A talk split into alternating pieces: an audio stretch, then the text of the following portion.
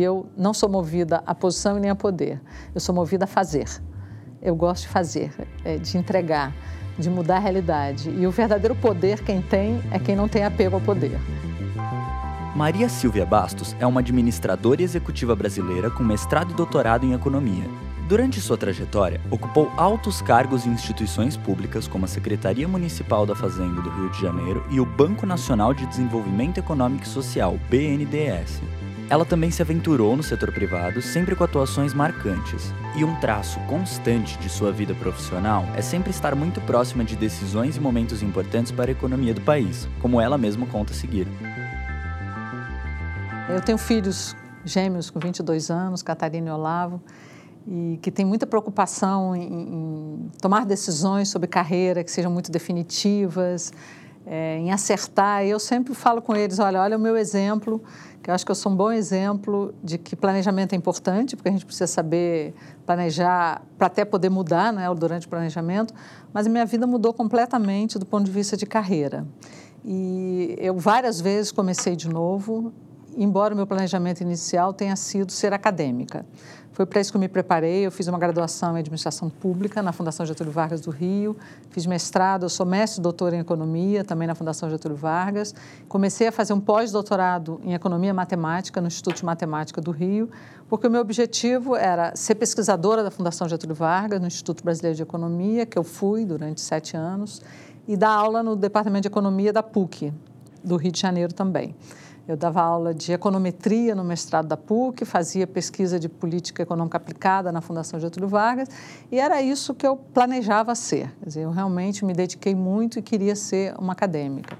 E, na verdade, a vida acaba levando a gente por caminhos inesperados. Eu fui convidada no governo Collor para trabalhar na secretaria que estava sendo criada, que hoje é uma secretaria que todos conhecem, Secretaria de Política Econômica, é, é uma secretaria que se formou no governo Collor, que tinha um, um ministério muito parecido com o que é hoje o Ministério da Economia, porque juntou o planejamento com a Fazenda. Hoje o Ministério da Economia é ainda mais abrangente, mas naquela época já foi um passo importante juntar a Fazenda com o planejamento e criou-se essa Secretaria de Política Econômica, que o primeiro titular foi o Antônio Candir, e ele queria levar jovens de diferentes escolas de pensamento para trabalharem com ele. E, na verdade, eu não conhecia, e o meu nome e o do meu marido na época, que é o pai dos meus filhos, Sérgio Verlang, eles foram levados ao Candir pelo pessoal da PUC, que eu conhecia muito, e ele nos convidou para trabalhar com eles, tanto o Sérgio quanto eu, sem, mesmo sem a gente se conhecer pessoalmente, para o Sérgio ser é, a pessoa responsável pela área de política monetária e eu pela área externa. E eu não queria ir de jeito nenhum, eu não queria interromper o que eu estava fazendo, eu estava fazendo esse curso de é, pós-doutorado em Economia Matemática, eu estava começando a dar a, a, aula de econometria no mestrado de Economia da PUC, que era um passo grande, antes eu dava aula na graduação, e eu, de fato, não queria aceitar esse convite, não queria ir, e o Sérgio, na época, que nós estávamos casados não há muito tempo, quis ir, quis ter essa experiência, e eu acabei indo por causa dele, tranquei o meu curso lá na, no IMPA, é, continuei dando aula ainda de econometria durante quatro, cinco meses que eu estava no governo e por essas ironias da vida, o Sérgio acabou ficando muito pouco tempo no governo, que ele tinha querido ir, ficou, sei lá, quatro meses, cinco meses, e eu nunca mais saí. Então, é, foi assim que eu mudei a minha carreira de uma forma totalmente é, não planejada e, e, é interessante porque quando eu escrevi esse livro que eu fiz na minha saída do BNDES, eu pude refletir sobre esses momentos e eu me dei conta, até porque eu também guardei a vida inteira meus cadernos, que eu anotava as reuniões, enfim, que eu, eu mesmo tendo ido para essa vida executiva, eu achava que eu voltaria para minha vida acadêmica. Aquilo ia ser um episódio e que eu voltaria. Então, eu fiquei um tempo em Brasília, depois fui para o BNDES, eu fui a primeira diretora mulher do banco, uma coisa que eu tenho um orgulho, foi uma época incrível, das priva grandes privatizações, do início desse processo de privatização, mas quando acabou o governo Collor, eu aí já na minha cabeça eu já estava certa de que eu gostava mais e fazia melhor esse trabalho de gestão do que eu poderia ser da vida acadêmica. Então, assim, na, no ano de 1992, ali no impeachment do Collor, eu comecei a pensar se eu voltaria para a vida acadêmica ou se eu continuaria na vida executiva. A minha decisão de seguir a vida acadêmica, é, eu acho que quando você é tão jovem, na verdade, a gente não tem tantos elementos para tomar decisões para a vida inteira, embora a gente ache que tudo é muito definitivo. Eu entrei muito jovem na faculdade, entrei com 16 anos, é, passei para o vestibular com 16 anos, eu faço anos no final de dezembro, então entrei na faculdade com 17 anos, recém-feitos, muito, muito jovem. E eu sempre gostei muito de estudar. Eu sempre fui a famosa CDF, muito orgulho. É, gostava de estudar, gostava de ler, gosto até hoje de estudar, de ler. Eu achava uma coisa natural e me sentia bem no meio acadêmico, eu gostava de ensinar. E, e, e me, a Fundação Getúlio Vargas foi, até hoje, eu tenho um elo imenso com a Fundação, ela se tornou quase a minha segunda casa. Os amigos, os professores, a influência do Mário Henrique Simonsen, que era o diretor da Escola de Pós-Graduação quando eu fiz meus quatro anos, mestrado, doutorado. Então, era, foi um caminho muito natural para mim. Eu acho que eu investi na minha formação porque achava que isso era necessário para ser uma boa acadêmica. E quando eu tive essa primeira experiência executiva no, no governo federal, no governo Collor, primeiro no, no, Ministério da Economia, na Secretaria de Política Econômica e depois no BNDES, eu sou uma pessoa muito pragmática, eu gosto de desafios, eu gosto de resolver questões. E foi muito prazeroso colocar em prática coisas que eu conhecia na teoria. E isso foi muito bacana, porque no governo eu trabalhava principalmente com dois assuntos que eu conhecia muito bem da vida acadêmica, que eram os acordos com a FMI e a negociação da dívida externa brasileira. E eu me tornei parte das equipes que faziam essas negociações. Isso para mim foi um, assim, um mundo novo. Pegar todos aqueles conceitos teóricos e transformar aquilo numa coisa que estava mudando a realidade. Então, é, isso me deu muito prazer. Lá no BNDES também, meu trabalho era muito executivo. Primeiro eu fui assessora do presidente, que era Eduardo Modiano, e depois eu me tornei diretora financeira de planejamento da área externa do BNDES. Então, era um trabalho muito voltado para a gestão, mas também de um processo de transformação que era a privatização que estava acontecendo naquele momento.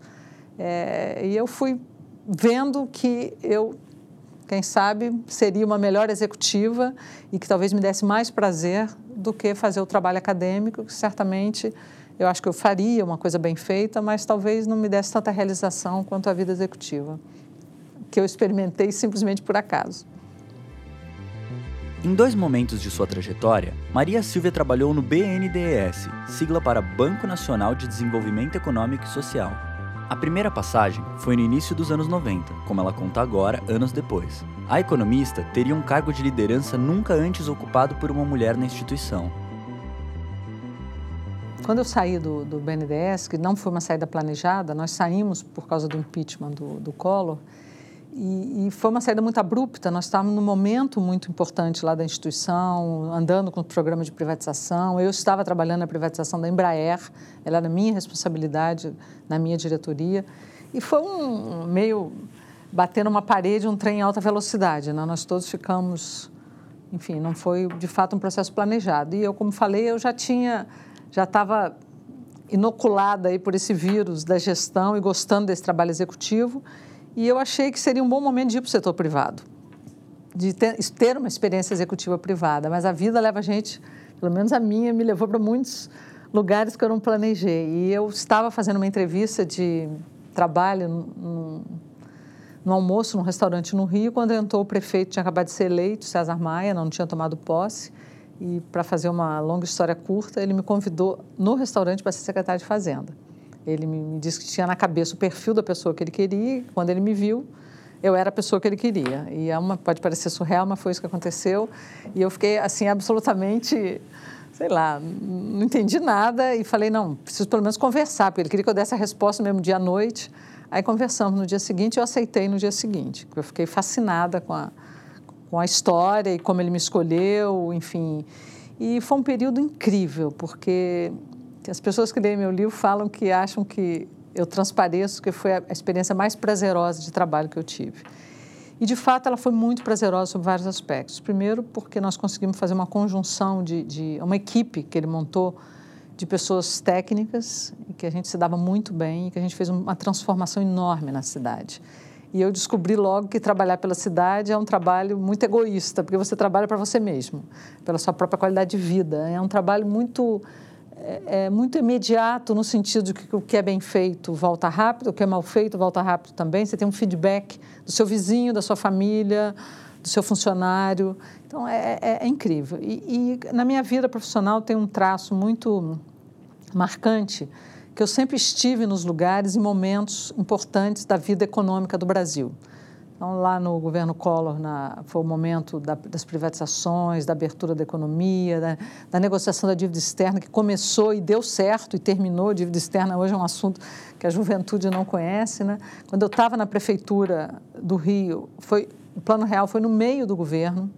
Então, ele foi um divisor de águas para a gente, porque, como nós tínhamos uma gestão extremamente bem feita gestão de caixa, gestão de orçamento, é, gestão dos contratos. O prefeito é um, era um economista, o César Maia é um economista e já tinha sido secretário de Fazenda do Estado. Nós trabalhávamos muito juntos. Ele também juntou na prefeitura a Secretaria de Planejamento com a Secretaria de Fazenda, então eu comandava o orçamento e o tesouro e também fazia toda a gestão financeira da administração indireta, que são as empresas estatais municipais. Como resultado de tudo isso, a cidade realmente assim mudou de patamar. É, eu fiquei conhecida como a mulher de um bilhão de dólares, quando na verdade esse era o resultado do trabalho que a prefeitura tinha feito de ter em caixa todos esses recursos. E a gente fez, só para exemplificar como foi transformador, a Prefeitura do Rio fez uma coisa que até hoje é única, que eu saiba, não só no Brasil, mas na América Latina, que é a cidade do Rio. A gente fez auditoria externa da cidade por uma empresa privada. Nós fizemos o rating da cidade com as três grandes agências de rating da época, que era a Moody's, a Standard Poor's e a Duff Phelps, e a Prefeitura do Rio lançou um bônus internacional em 1996. Isso é uma coisa que, sem aval da União, é impressionante, né? Que hoje a gente está nessa crise fiscal com os estados e municípios nessa situação. Em 96, a cidade do Rio de Janeiro emitiu um bônus internacional, que foi emitido, foi pago, foi um grande sucesso. Então, é, foi um governo extremamente bem sucedido, foi uma experiência pessoal e profissional incrível. E no final desse governo, foi um momento muito, assim, bem difícil para mim, com várias possibilidades. Eu fiquei grávida dos meus filhos, de gêmeos. Eu, um dos meus irmãos estava gravemente doente, ele morreu em abril de 96, muito jovem. E fui convidada pelo Benjamin Steinbrück para ir para a CSN e havia um movimento para que eu me candidatasse a prefeita do Rio, porque não havia reeleição naquela época. Então foi um momento assim, uma encruzilhada que eu não sabia o que fazer, para onde eu ia. E eu acabei tomando uma decisão que eu acho que foi correta, de que eu era muito jovem, eu não tinha nem experiência nem um patrimônio suficiente para entrar, continuar na vida pública, e eu decidi ir para a CSN. E foi um período assim outro período transformacional em outros sentidos na minha vida, mas a minha decisão de mudança e de ir para o setor privado, de fato, pela primeira vez, foi motivada pela vontade de entender como é que as coisas funcionavam. Eu acho que essa minha essa, essa coisa de ter tantas experiências diferentes agregou muito na minha vida. E outra lição que eu é, pude perceber escrevendo esse livro, quer dizer, olhando a minha trajetória de trás para frente, é como cada experiência contribui para a outra. Que às vezes a gente acha que as coisas não têm nenhuma conexão, mas tudo, tudo se conecta. O que eu aprendi lá na negociação da dívida externa foi útil para mim na CSN. O curso de é, economia matemática, estatística que eu gostava tanto, o cálculo atuarial foi importante quando eu fui presidente da Ecatu Seguros. Então, tudo, as pessoas que você conhece, é, é muito bonito isso, porque cada experiência agrega e é importante para a próxima.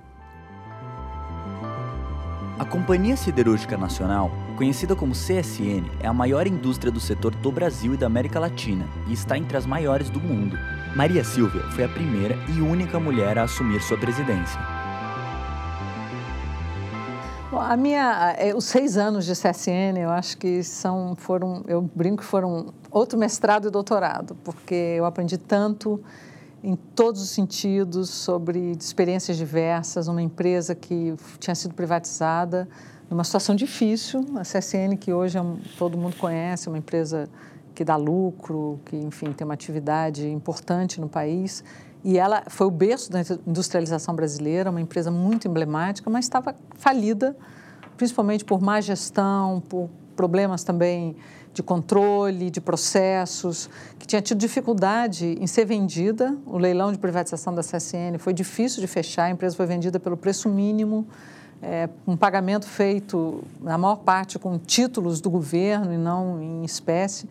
Mas, enfim, então foi um processo de transformação muito delicado, muito importante da relação com a comunidade, com os funcionários, reinventar essa empresa que rapidamente se transformou num, num ator importante no processo de privatização brasileiro. Nós fomos é, parte do consórcio que comprou a Light, foi o líder do consórcio que comprou a Vale, compramos portos, compramos ferrovias, empresas fora do Brasil. Então, tudo aconteceu na CSN. Era um processo que é, tudo aconteceu ao mesmo tempo, é, havia um trabalho interno muito grande que eu gosto, gosto muito, de mudança de cultura, de é, redução de níveis hierárquicos, de se aproximar dos funcionários, de misturar o antigo com o novo, de refazer as bases de, de, de relacionamento com a comunidade. O prefeito da época, o prefeito Neto, foi um grande parceiro dessa mudança. A gente, ele tinha acabado de ser eleito, eu tinha acabado de entrar na empresa, a gente trabalhou muito juntos. Foram momentos difíceis de negociações com o sindicato, é, mas sempre muito com muita, é, com muito respeito. Eu nunca tive problemas no sentido de ter greves, de ter passeatas. Não, é, apesar de ter sido duro, ter sido difícil, é um período que eu me lembro com muito carinho. Estabeleci um relacionamento com a cidade muito grande, com os funcionários. É incrível, porque eu saí da CSN em 2002 e eu ainda tenho uma ligação profunda com a cidade. Eu sempre que encontro com alguém, ou que trabalhou comigo, ou que a família mora lá, as pessoas vêm falar, tem uma lembrança muito positiva, o que me deixa é, muito feliz. E tem um fato importante que eu fui para a empresa grávida, estavam quatro meses de gravidez, mulher grávida de gêmeos, não era engenheira, jovem, então é, eu, eu abro o livro falando disso, foi um momento interessante, que a primeira vez que eu visitei a empresa junto com o Benjamin, eu fui, bom, uma siderúrgica, nunca tinha ido uma siderúrgica, não sou engenheira, e eu estava com uma roupa de grávida, uma saia daquela de lacinho, que vai, você pode aumentando né, à medida que a barriga cresce. Quando eu entrei na usina e fui apresentada para as pessoas, eu falei, as pessoas olhavam para mim e falavam, o que, que essa mulher está fazendo aqui? E eu olhava para eles e pensava, o que, que eu estou fazendo aqui? Porque eram mundos tão diferentes, mas foi um processo tão incrível de aproximação, porque eles eram, na sua maioria, 99,4% de homens, é uma empresa dura em termos de hierarquia, engenheiros muito competentes, mas faltava um pouco de humanidade, faltava gestão, é, faltava relacionamento, faltava estabelecer elos de confiança. E, e, foi um processo de aproximação tão grande que até hoje mexe muito comigo é, essas lembranças. Quando eu saí da CSN foi uma comoção enorme, eu recebi centenas de, de e-mails, que na época nem era ainda um e-mail tão usado, 2002, coisas lindas. E, e, foi muito marcante. Eu fui chamada para a CSN por uma razão que é interessante. Eu, como secretária de Fazenda, eu fiz uma negociação com a Febraban, na época que teve o Plano Real, para pagamento de tarifa de bancária para os nossos documentos da cidade do Rio de Janeiro. E o presidente da Febraban é o Alcides, Alcides Tapias, que era do Bradesco na época, e ele era do conselho da CSN. E modéstia à parte, nós fizemos uma negociação tão bem feita que a gente conseguiu pagar metade do que a cidade de São Paulo negociou com a Febraban na época por cada documento bancário, quando a cidade de São Paulo tinha o dobro de documentos bancários que o Rio. E a CSN está buscando uma pessoa para fazer uma transformação na empresa, para ajudar nesse processo, porque ninguém faz nada sozinho, óbvio, mas uma pessoa fora da caixa e o Tapas falou de mim para o Benjamin, olha, vai lá conhecer essa secretária de Fazenda, porque ela é muito boa na negociação. E o Benjamin foi, eu me encantei com o projeto da CSN, e, enfim, ele, a proposta de fazer um trabalho com uma indústria tão emblemática, com uma empresa tão emblemática, num, numa governança diferente, que era sem presidente, e dando peso iguais à usina, eu tinha todas as funções que não a produção de aço e havia uma área de outros negócios. Os três em, em, no mesmo nível hierárquico, subordinados ao conselho e com a possibilidade de alguém se tornar presidente depois, né? que foi o que aconteceu depois de dois anos e meio.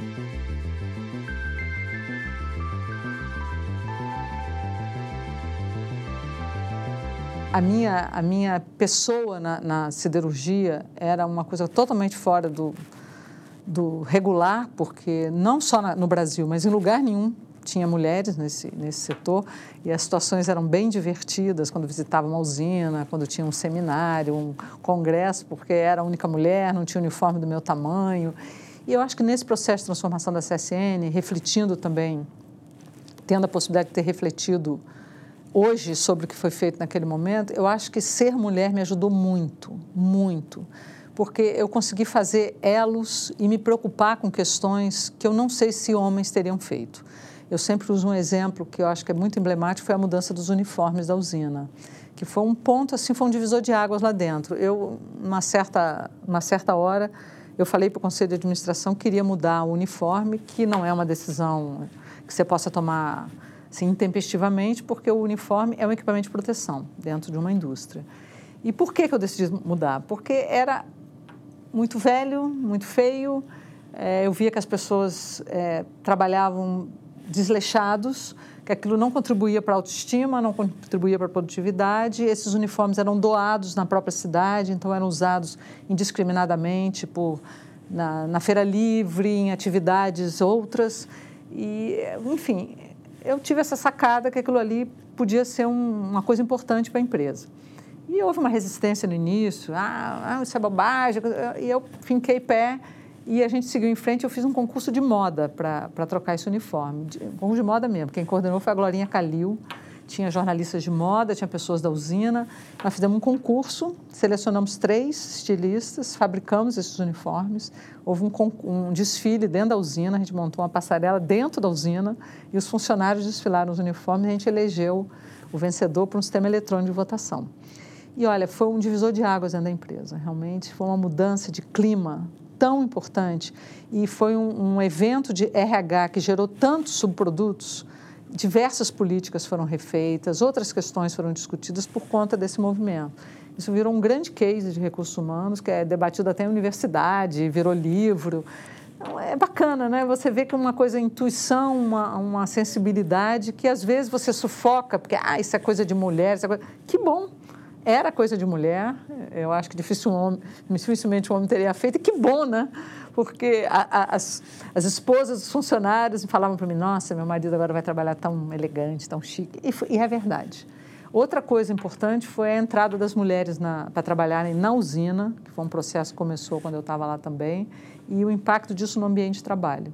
O ambiente de trabalho passou a ser mais cuidado, é, o palavreado ficou mais cuidado. Então, eu acho que ter, primeiro, não ser do negócio me ajudou e ajudou a empresa, porque eu fazia as perguntas que as pessoas já não se faziam mais. Como eu não conhecia o negócio e eu precisava conhecer, mas eu nunca ia ser uma engenheira siderúrgica, eu comecei a fazer as perguntas que eu achava necessárias para eu entender e para ajudar o negócio. Isso fez as pessoas refletirem. Nós fizemos um ciclo de planejamento estratégico com um professor do MIT que foi transformador. Foi assim, incrível, que teve uma série de, de iniciativas resultaram desse planejamento estratégico. Então, acho que ser mulher foi importante, não ser do setor foi importante, ser uma pessoa mais informal num ambiente tão rígido, tão hierárquico ajudou muito, me aproximou das pessoas. O, o, os funcionários da usina me chamavam de você, o que era uma coisa impensável com os presidentes antigos, que era uma hierarquia fortíssima, então todo mundo era doutor e senhor, e eu até porque era jovem, era mulher, criou uma relação muito próxima e isso me ajudou muito a fazer coisas mais rápido, a entender questões que dificilmente eu teria acesso por ter criado esse canal de comunicação. Eu fiquei seis anos na CSN, foram seis anos super intensos, que acho que valeram por uns 15, porque não tinha um dia que não tivesse muita emoção, muito acontecimento. Era um, país, momento de muita transformação no Brasil. Nós fomos um ator importante nesse processo de mudança e eu, seis, eh, seis anos, sim, foi muito. Teve o processo de descruzamento das participações acionárias da CSN com a Vale, que eu fiquei muito na linha de frente. Enfim, eu estava cansada. Eu, na verdade, quis sair um ano antes do que eu saí. Ainda fiquei mais um ano fazendo uma transição. E nesse momento que eu tomei essa decisão de sair, eu achava que eu já tinha feito uma contribuição e eu não ia conseguir. É, o adicional não seria uma coisa mais tão relevante como tinha sido antes é, foi um momento de uma encruzilhada, porque eu sempre saí de um lugar para ir para outro. E foi a primeira vez que eu tomei a decisão de sair, ponto. E fui ver depois o que eu ia fazer.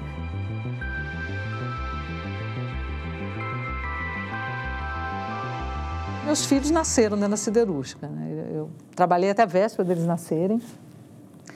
E eu fui, na época, foi muito é, assim, teve um debate público muito grande porque eu voltei a trabalhar muito rápido. Eu voltei a trabalhar, eu achava que era um mês depois deles terem nascido, mas ao escrever o livro me dei conta que eram 24 dias. No 24 dia, 24 dia eu já estava lá fazendo reuniões. E as pessoas me perguntam por que, que eu decidi voltar, mas eu, sendo muito honesta, é, eu já entrei sabendo que eu iria voltar e eu nunca pensei em ser diferente, porque eu era responsável por aquele processo, eu entrei num grande processo de mudança e eu já me organizei para ser assim. Então, isso, isso, eu fiquei até muito surpresa com esse debate todo que foi criado, porque, embora eu, sei, eu saiba, eu acho muito importante que a gente tenha todo o suporte possível para pais e mães quando nascem as crianças, e sei também que cada situação é diferente da outra eu sabia que a minha situação também era diferente e a minha vontade, principalmente, era essa. Ninguém me obrigou, ninguém me. É, no meu contrato não dizia que eu tinha que voltar a trabalhar com 24 dias. Quem determinou a, o tempo de volta fui eu, porque as coisas estavam acontecendo e, e a minha presença era importante. Na verdade, esses 24 dias embora óbvio eu tivesse lá com meus filhos que nasceram muito bem, nasceram de parto normal, foram super cooperativos, mas eu já, minha cabeça estava preocupada com as coisas que estavam acontecendo, que eram da minha responsabilidade.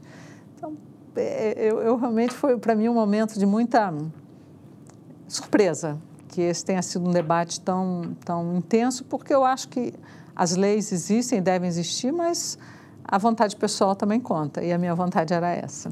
É, é, para os meus filhos, eles participaram muito mais desses momentos da minha vida agora, quando eu escrevi meu livro, porque eles eram muito pequenos, né? Então, por mais que eu contasse as histórias e falasse, era uma coisa meio vaga, mas acho que esses seis meses que eu fiquei escrevendo o livro foram um momento único na minha vida, porque eu nunca tinha ficado em casa durante seis meses.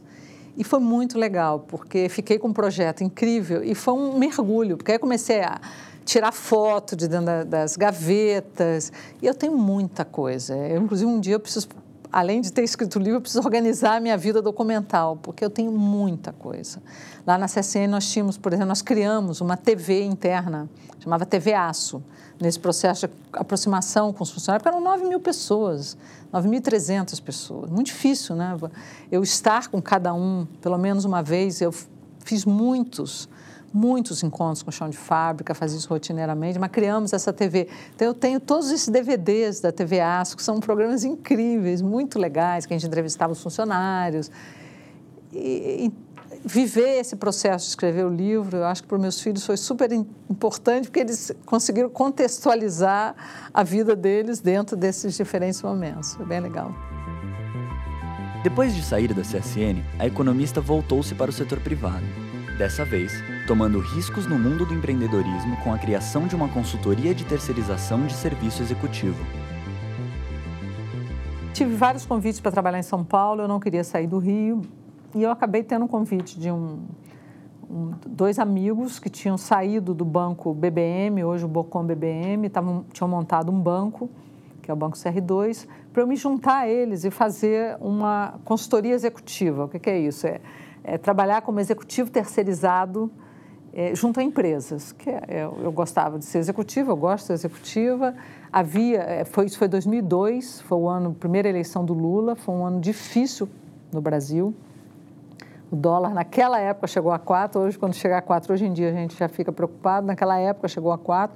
As empresas eram muito endividadas em dólares, várias empresas tiveram problemas, faliram, ou tiveram que reestruturar suas dívidas e havia uma oportunidade para a gente. Então, eu topei esse, esse projeto e trabalhei quatro anos em conjunto com eles numa consultoria de finanças corporativas que foi muito interessante, porque a gente fez consultoria para vários setores diferentes. Eu já participava de conselhos de administração desde a época que estava na CSN, já tinha sido da Vale, da Souza Cruz, do, da Petrobras.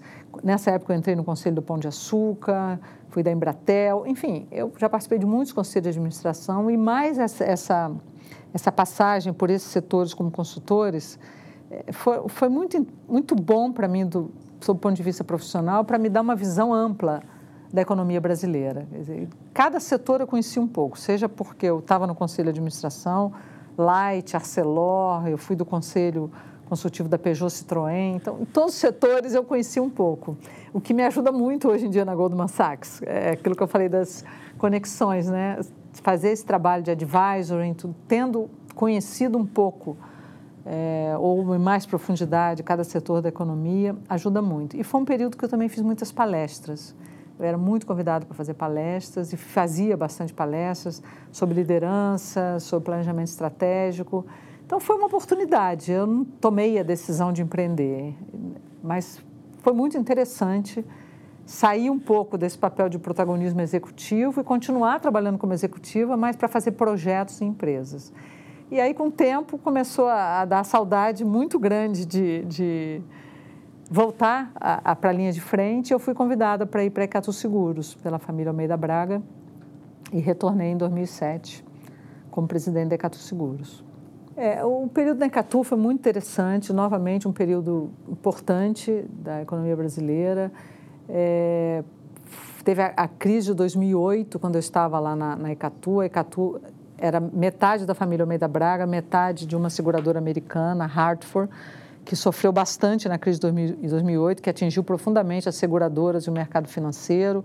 E enquanto eu estava lá, a família recomprou, a, comprou essa participação de 50% que eles tinham e ela deixou de ser Catu Hartford. Quando eu entrei, era Catu Hartford para ser Catu Seguro. Então, foi um momento super delicado, um momento difícil que, que nós passamos, mas foi um momento também da abertura do mercado ressegurador brasileiro. Foi quando acabou o, monopólio do IRB, que está aí hoje uma empresa pujante, né? uma empresa privada pujante, que teve um desempenho incrível, que se firmou nesse mercado. Então, muitas coisas acontecendo ao mesmo tempo. É, e, e, para mim foi um aprendizado muito grande o setor de previdência, o setor de seguros, que essa minha formação acadêmica me ajudou bastante nesse período. Eu sempre gostei de estatística, de econometria, que tinha um fundo que tem uma, uma, um parentesco muito grande com o atuarial e, e me ajudou muito. A família é, é um, são acionistas incríveis, são chefes incríveis, são grandes amigos que já eram antes e, e continuam ainda mais depois. Eu tomei a decisão de sair da Ecatu por uma questão pessoal.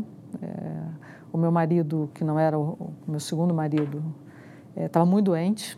E, tristemente, com 47 anos, ele contraiu uma, uma, ele teve uma doença neurológica fatal. E eu fui convidada pelo prefeito, pelo Eduardo Paes, em maio de 2011 para trabalhar com ele. O Rodolfo já estava muito doente. E eu primeiro não quis nem conversar e depois eu achei que seria um projeto que me ajudaria num momento tão difícil da minha vida, que foi, que até é, é até hoje, porque foi muito duro. E eu fui trabalhar com ele em agosto e o Rodolfo faleceu dias depois, 20 dias depois, 22 dias depois. Mas foi uma decisão pessoal, motivada por uma questão pessoal, que também tinha um, um, um apelo muito grande para mim. Como eu já disse, trabalhar pela cidade é uma coisa incrível e eu sempre adorei esportes. E a primeira candidatura da cidade do Rio às Olimpíadas, a ser cidade sede, tinha sido quando eu fui secretário de Fazenda. Foi a primeira vez que a cidade do Rio se candidatou. E perdeu, perdeu para Barcelona e foi vitoriosa em 2011. Então, participar desse projeto também me motivava muito. É, é um projeto único, né? Eu tive a felicidade de poder ter essa experiência única de trabalhar para um projeto que certamente eu não vou trabalhar de novo. Eu fiquei três anos como presidente da empresa olímpica e fiquei ainda dois anos na assessoria do prefeito até eu saí em maio, abril de 2016. E, enfim, fui logo depois para o BNDES. Mas, olha, o projeto das Olimpíadas é um negócio incrível, porque é, é, é o único projeto que não pode atrasar. Né? Ele tem data para começar e eu gosto muito disso. Sou uma pessoa que gosta muito de trabalhar sob pressão. Eu gosto da pressão do tempo, eu gosto da coisa de múltiplas tarefas e eu era coordenadora, eu, quando eu falo eu, a empresa olímpica municipal, que foi criada para os Jogos, e a gente fez um startup do zero, criamos o estatuto, montamos é, organograma, definimos as funções, foi muito bacana, foi um projeto incrível. Montamos uma equipe incrível de pessoas que tinham experiência, de pessoas muito jovens, e a nossa função primordial era a coordenação de projetos não só da cidade, mas a coordenação entre os três níveis de governo, a interlocução com o setor privado, a interlocução com o Comitê Olímpico Internacional, com o Comitê Organizador dos Jogos. Foi incrível. É, é realmente transformacional. Eu aprendi muito, foi, conectando, né? Quando eu fui para o BNDES, vendo projetos de concessão, infraestrutura e tudo, eu fiz muito projeto quando estava nas Olimpíadas. Eu participei de muita discussão de projetos. Eu aprendi muito sobre obra que é uma experiência que eu nunca tinha tido e que depois me ajudou muito quando a gente foi discutir concessões, privatizações, é, projetos de infraestrutura. Então, essa foi a motivação e foi um momento incrível. E as Olimpíadas deixaram o Brasil todo muito orgulhoso. Né? A motivação realmente foi ter uma, uma âncora para me segurar num momento tão difícil e uma coisa que eu sabia que eu ia gostar de fazer, porque a volta para a prefeitura foi muito prazerosa, foi muito prazerosa. Reencontrei as pessoas que eu tinha trabalhado, as pessoas que eu tinha convivido. Foi assim meio voltar para casa, sabe? Foi uma sensação muito gostosa, foi muito legal. E foi muito tenso, porque foi um período difícil no Brasil é, teve impeachment da presidente, isso tudo aconteceu ao longo desse, desse período, nós tendo que entregar aquele projeto todo, a prefeitura cada vez assumindo mais responsabilidades, as que eram originalmente dela e as que não eram originalmente dela, então a gente cada vez mais sobrecarregado, o prefeito ali na linha de frente, ele foi crucial para a realização desses jogos. É, eu acho que a coisa do tempo era importante só pelo timing que a gente tinha que dar nos projetos. E, e é, é, muito legal é, você fazer alguma coisa que você tem que se organizar de trás para frente. O seu cronograma tem uma data para terminar. Eu gosto disso. Muita gente não gosta, né? Se sente mal com esse tipo de pressão, mas eu gosto. Me motiva.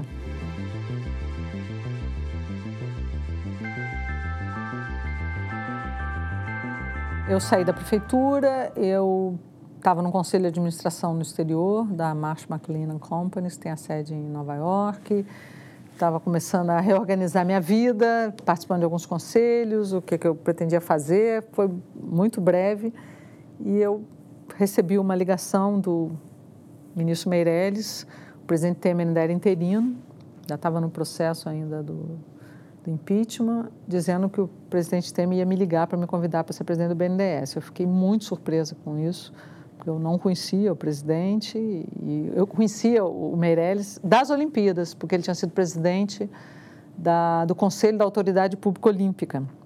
O presidente da Autoridade Pública Olímpica era o atual ministro da Defesa, o general Fernando, que nós trabalhamos juntos nas Olimpíadas, um profissional, uma pessoa incrível, e o presidente do Conselho da Autoridade Pública Olímpica, que tinha como representantes o governo federal, estadual e municipal, era o ministro Meirelles e eu representava o município. Então, nós tivemos uma convivência durante os Jogos e ele, enfim, falou do meu nome, o presidente Temer decidiu me chamar e me ligou, de fato, no final daquele dia e me convidou por telefone para ser presidente do, do, BNDES. E eu disse a ele que foi uma conversa que não foi longa. Eu falei, olha, é, presidente, para eu aceitar um convite desse, a minha condição seria ter total autonomia para montar a diretoria que eu achar que é a diretoria que deve ser montada e para implementar as políticas que eu considero que são as corretas, que são as adequadas.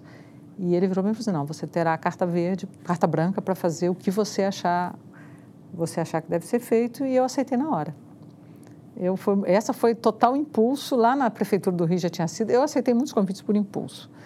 E, e eu sempre falo que se eu pensasse muito, possivelmente não teria aceitado muitos deles.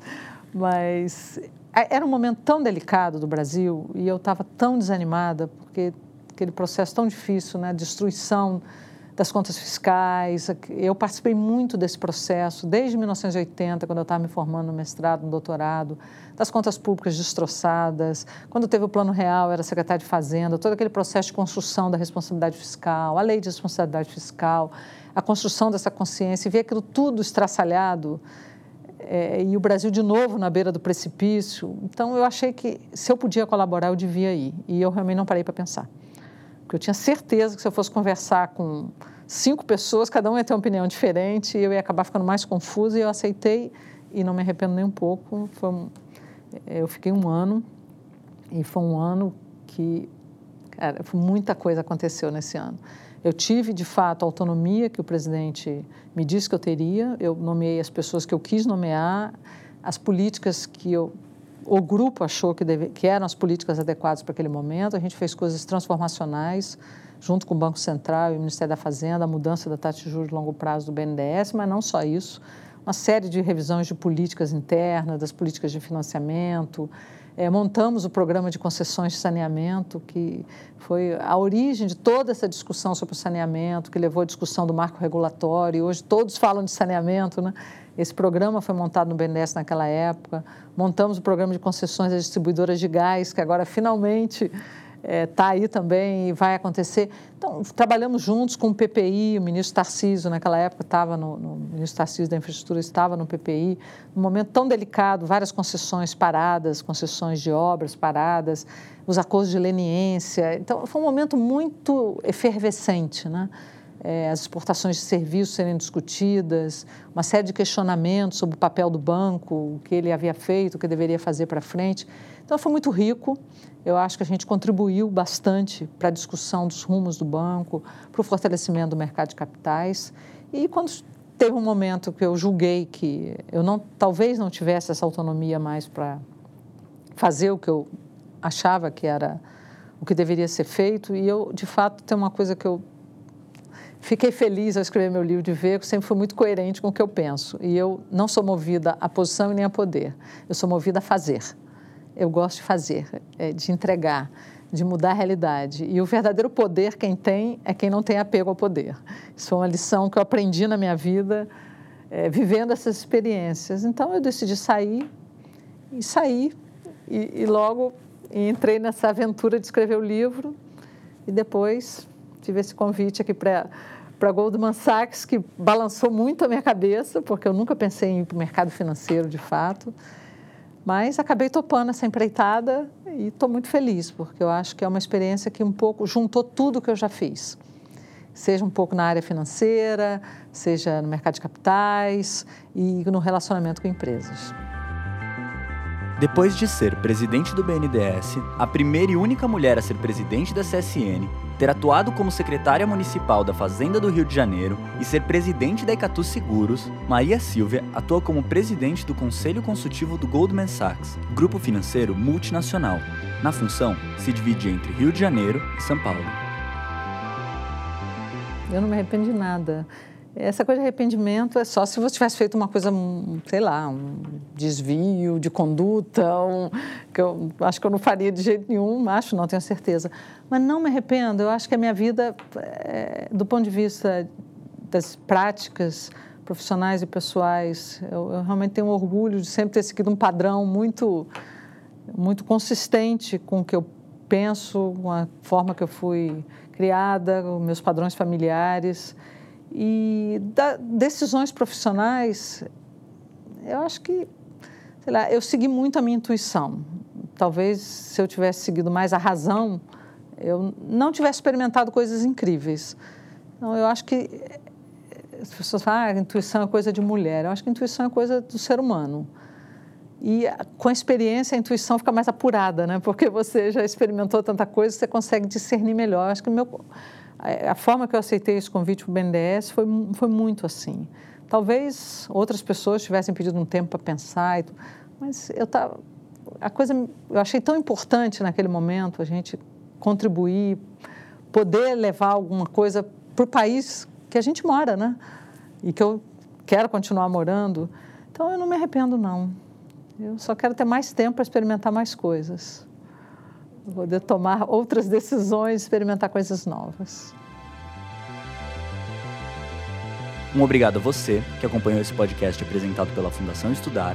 Um agradecimento especial a Letéa Batista pelo apoio e a Maria Silvia Bastos pela entrevista. O desenvolvimento é da Natália Bustamante e da Súria Barbosa, e a narração e edição são do Pedro Rodante.